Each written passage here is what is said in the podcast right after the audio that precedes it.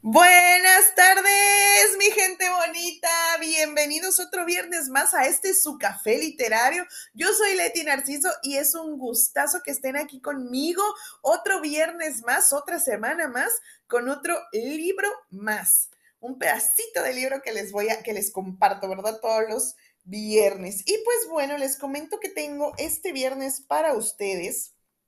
Este libro se llama Tango en el Paraíso de Robert James Waller.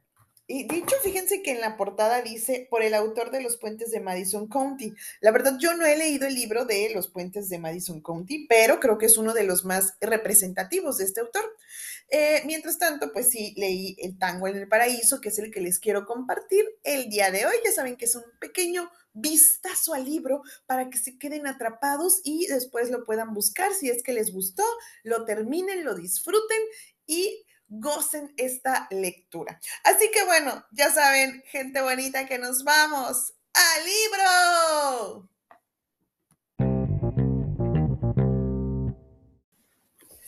Tango en el Paraíso de Robert James Wilder. Capítulo 2.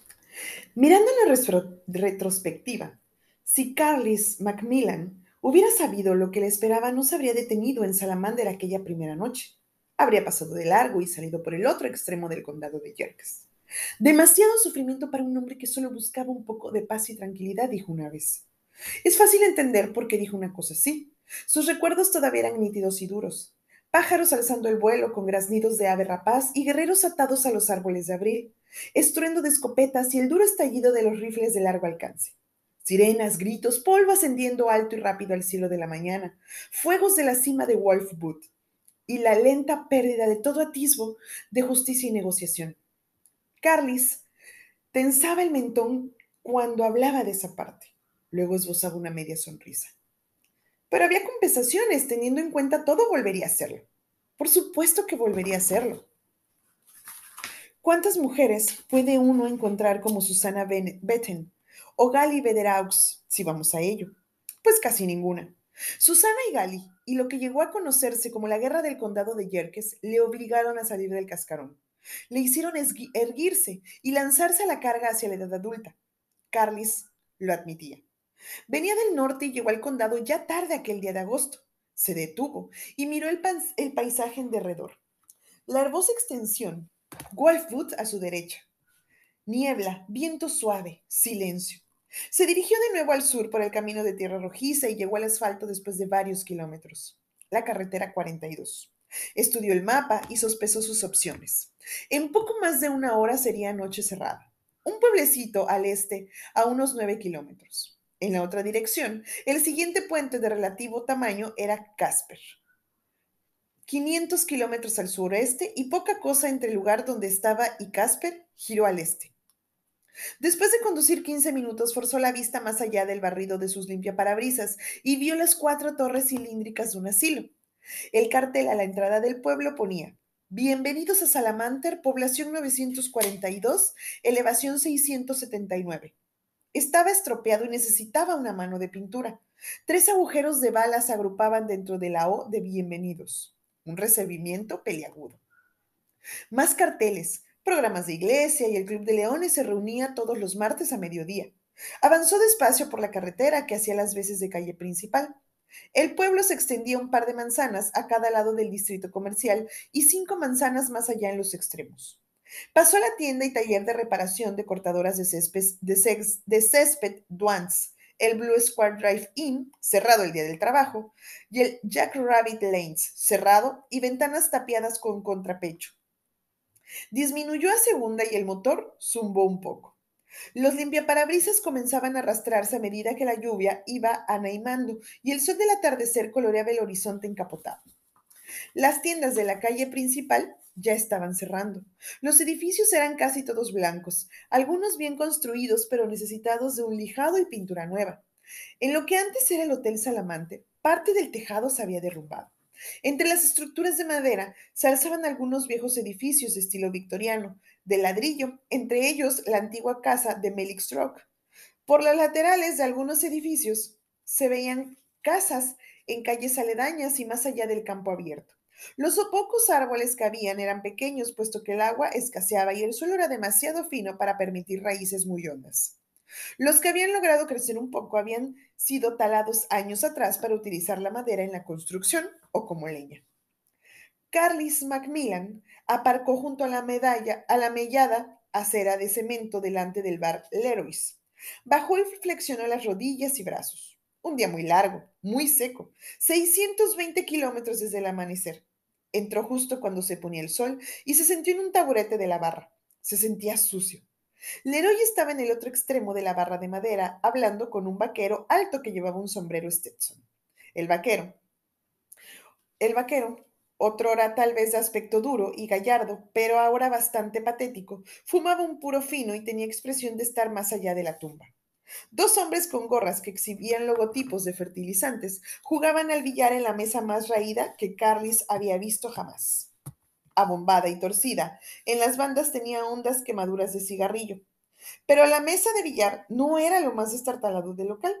El premio se lo llevaba un viejo chocho sentado dos taburetes más allá de Carlis, con el brazo izquierdo apoyado en la barra y sobre este un rostro con barba gris de una semana alzó la cabeza, o lo que pasaba por tal y se quedó mirando a Carlis con dos, con los ojos surcados de venillas rojas.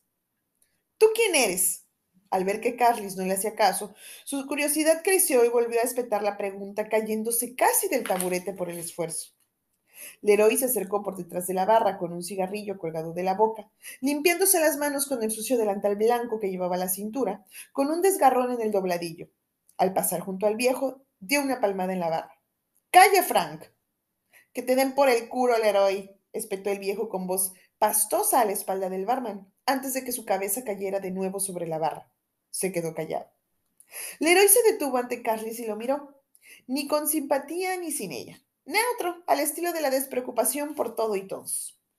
Tomaré un Millers, dijo Carlis. Leroy abrió la nevera metálica, bajó la barra, inspeccionó su contenido y alzó la cabeza. Solo queda Boot y Grain Belt. Boot.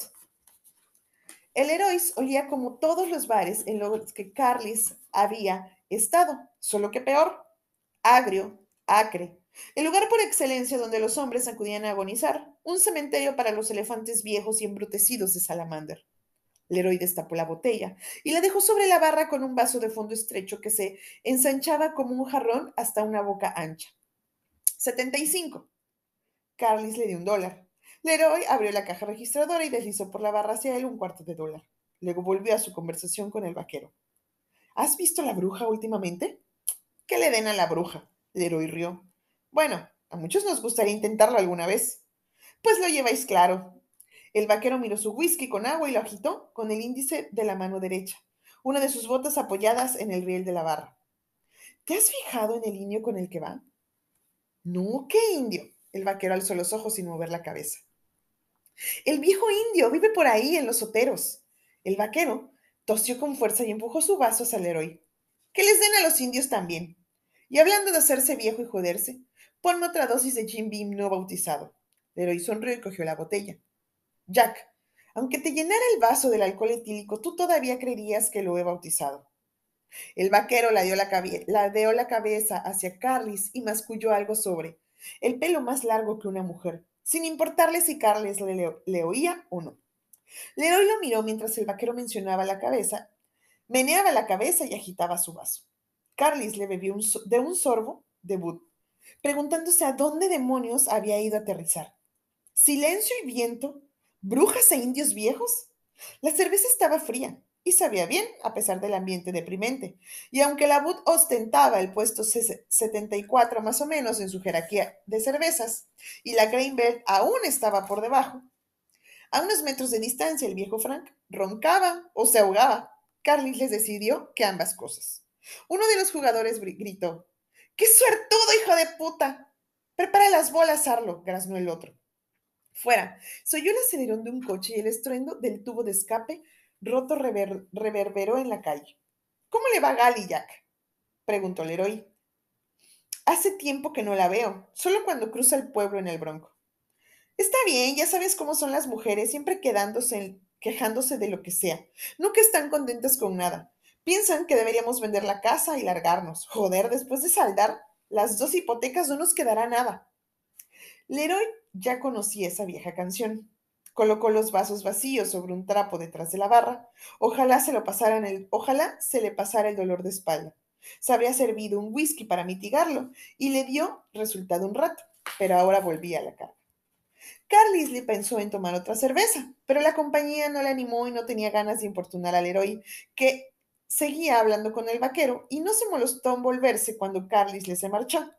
En el momento en el que salía, las bolas de billar chocaron entre sí, mientras el viejo Franz seguía hundiendo en el olvido, roncándose, roncando y ahogándose.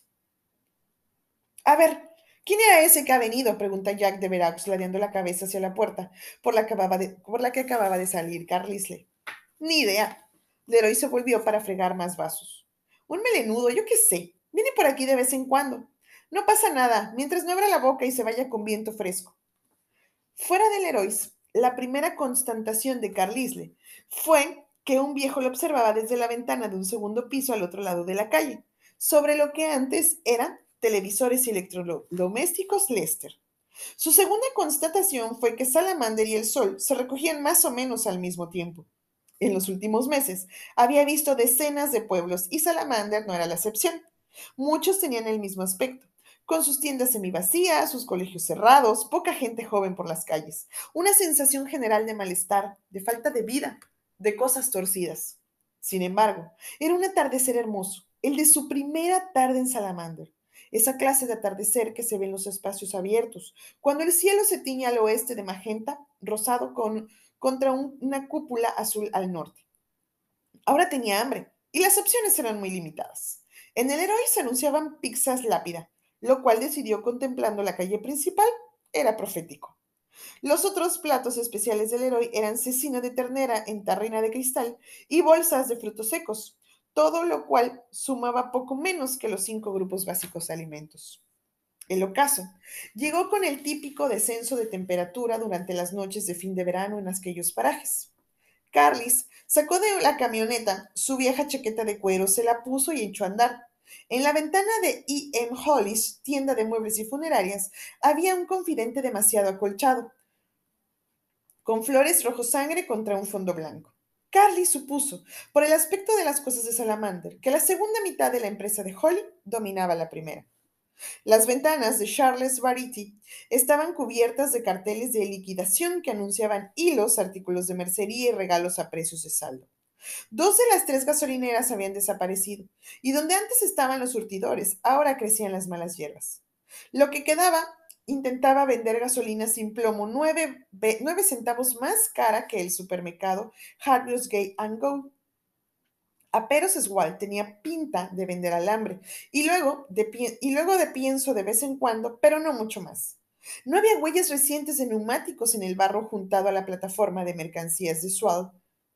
Carnes and Consigna Orlis aguantaba, igual que la frutería Webster Young and Jill. En la puerta de lo que antes era el bar Snow Badlands, un cartel rezaba: Me he trasladado a Livermore. Debajo había otro que llevaba allí colgado tiempo y cuyas esquinas se rizaban. Carlis se acercó para leerlo. Pueblos pequeños. Apenas se oye hablar del crimen. Son raras las alteraciones al desorden y nuestras sociedades, si bien no son refinadas, son al menos racionales, morales y afectuosas. Thomas Jefferson. La zona comercial consistía en dos manzanas.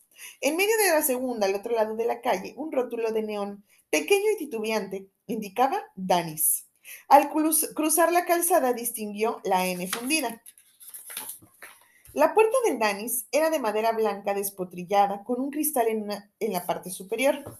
En el cristal había un desvaído anuncio de cigarrillos cool justo debajo de un adhesivo de Pepsi. Y encima de ambos un cartel anunciaba que el Danis estaba abierto y lo estaría hasta las 8. Delante del mostrador se alineaban seis taburetes cromados con asientos rojos. En el centro del local, tres mesas de formaica. Y del lado de la acera, seis reservados. En uno de esos, cuatro adolescentes chapoteaban en ese espantoso periodo de la vida en el que parece que la muerte nunca llegará y el acné jamás desaparecerá. Buddy Rims, ex socio de Carly en construcciones Rim and Macmillan, solía sugerir muchas buenas ideas. Una era que habría que confiar, confinar a todos los adolescentes en algún lugar desolado, tal vez a Dakota del Norte.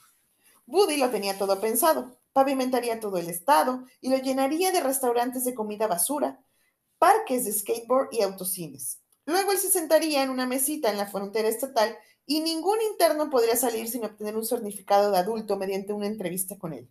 Algunos, muchos, la mayoría, jamás pasarían. A los que lo consiguieran se les marcaría con un hierro en la frente una A de adulto, pero que el mundo para que el mundo pudiera identificarlos y los tratara como personas racionales.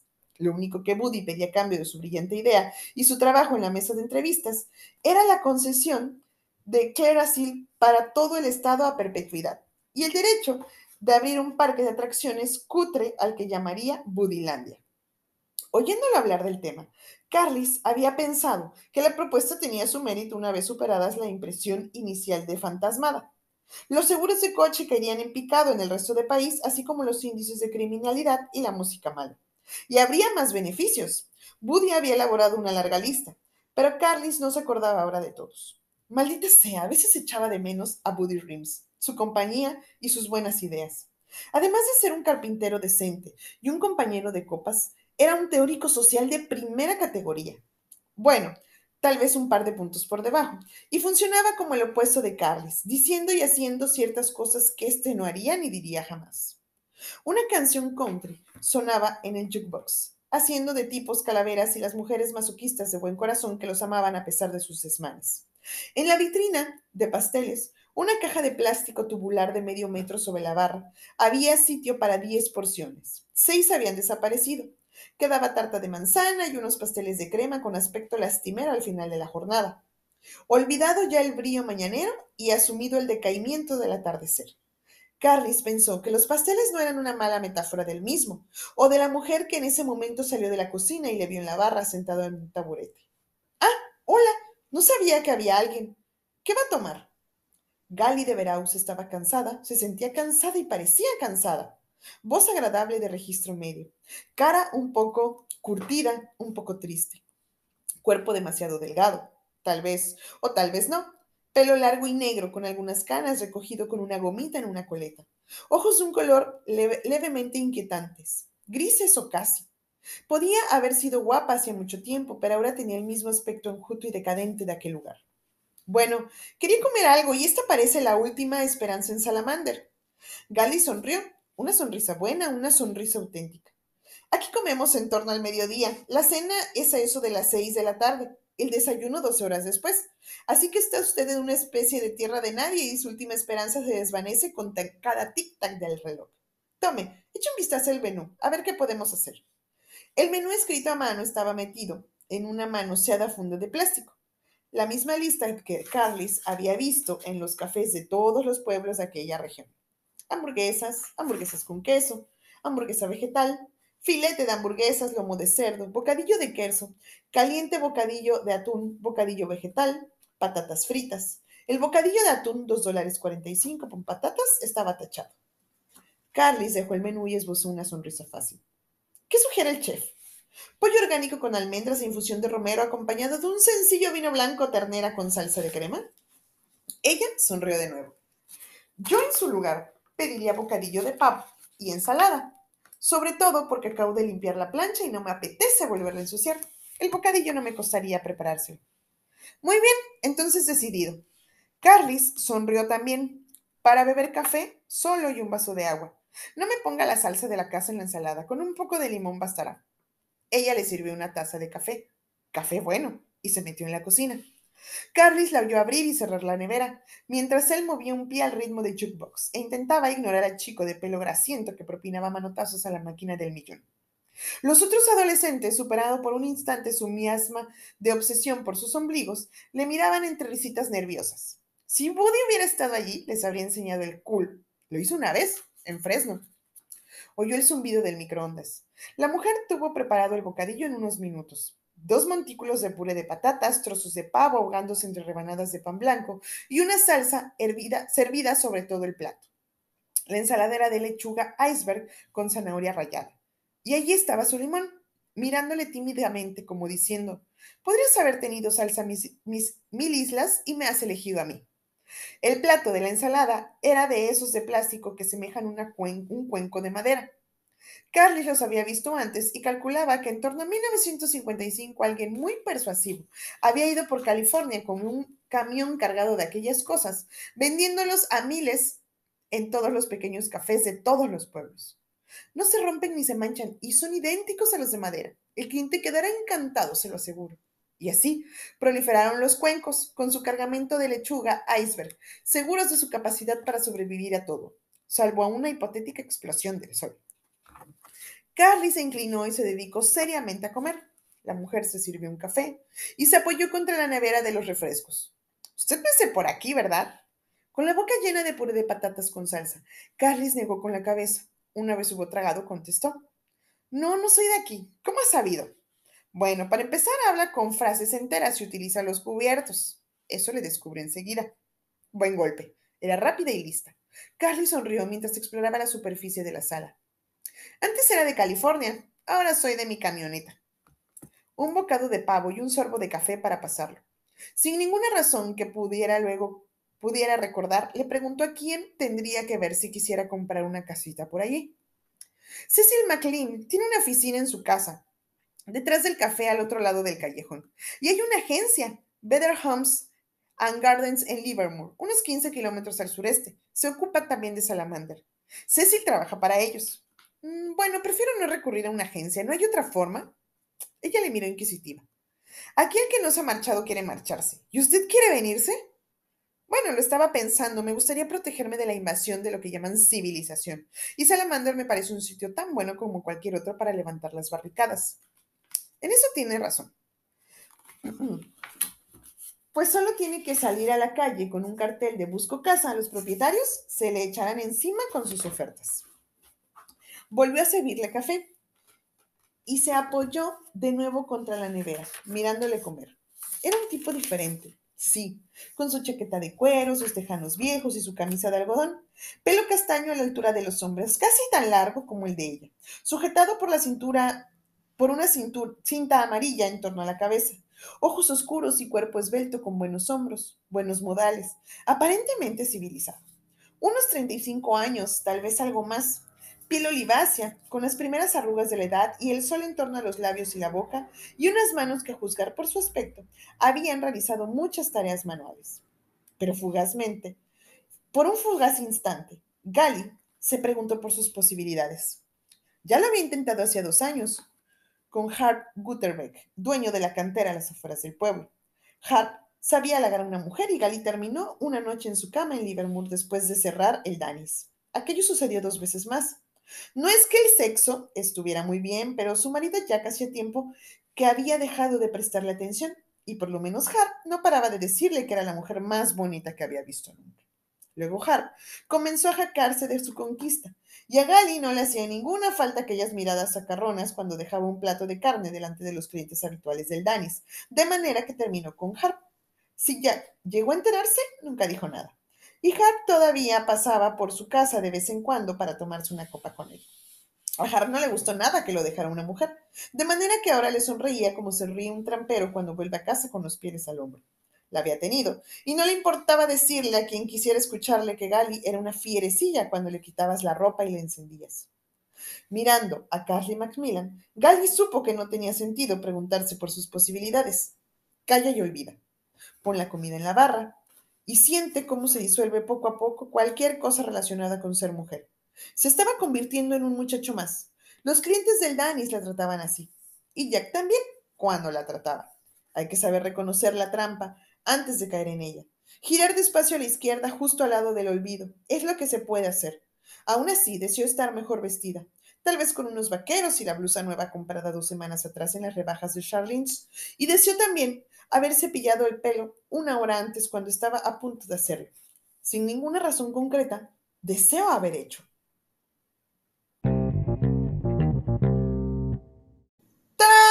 gente bonita! Este fue un pequeño fragmento del capítulo 2 de Tango en el Paraíso. Y pues bueno, ¿por qué lo elegí? Porque me gusta mucho en este capítulo cómo describen el lugar, el lugar donde se va a llevar a cabo o se va a relatar toda esta historia, eh, como el protagonista Carlis Macmillan es que llega, que va conociendo todo, y de hecho se mencionan a las otras dos protagonistas, que son Gali y Susana. Susana es a la cual se refieren como la bruja. También hay algunas palabras clave, como eh, cuando mencionan el indio verde, etcétera. Entonces, por eso me gusta mucho porque, eh, de hecho, ya nos describieron en esta parte eh, que, les, que les compartí, Gali a Gali físicamente, también a Macmillan, este, un, un, hombre treintañero aproximadamente, pelo largo, etc. Entonces, eh, nos abre un panorama sobre lo que viene posteriormente en el libro. Y así les voy a dar como que un adelantito, ¿verdad? Porque atrás en la contraportada del libro, este, les voy a leer los últimos tres renglones que vienen. ¿eh? Eh, dice, em, Robert James Waller vuelve con una conmovedora historia de amor y amistad, de compromiso con la naturaleza que sintetiza lo mejor de su brillante narrativa. Y pues bueno, una vez que este, llega em, Macmillan a este pueblo, comienza eh, una serie de mm, amistad, obviamente, con estas chicas. Y posteriormente empiezan a destapar una serie de actos de corrupción, eh, ellos se involucran más, tiene que ver con la naturaleza y la verdad está súper interesante toda la historia y toda eh, la narrativa de este autor que la verdad nos mantiene atrapados desde, desde las descripciones. A mí me encanta cómo describe todo, las calles, los edificios, eh, toda la zona comercial. La verdad, a mí me encanta. Espero que a ustedes les haya gustado, que lo puedan buscar, que quieran terminar este libro que se llama Tango en el Paraíso de Robert James Waller. Y pues bueno, mi gente bonita, espero que lo hayan disfrutado, que les haya eh, dejado algo y que quieran leerlo completo. Yo soy Leti Narciso, ese es su café literario. Muchas, muchas gracias por estar conmigo otro viernes más. Nos escuchamos el próximo viernes y recuerden regalarme un follow o un like ahí en el Instagram café-literario B612. Los quiero, bonito fin de semana. Bye.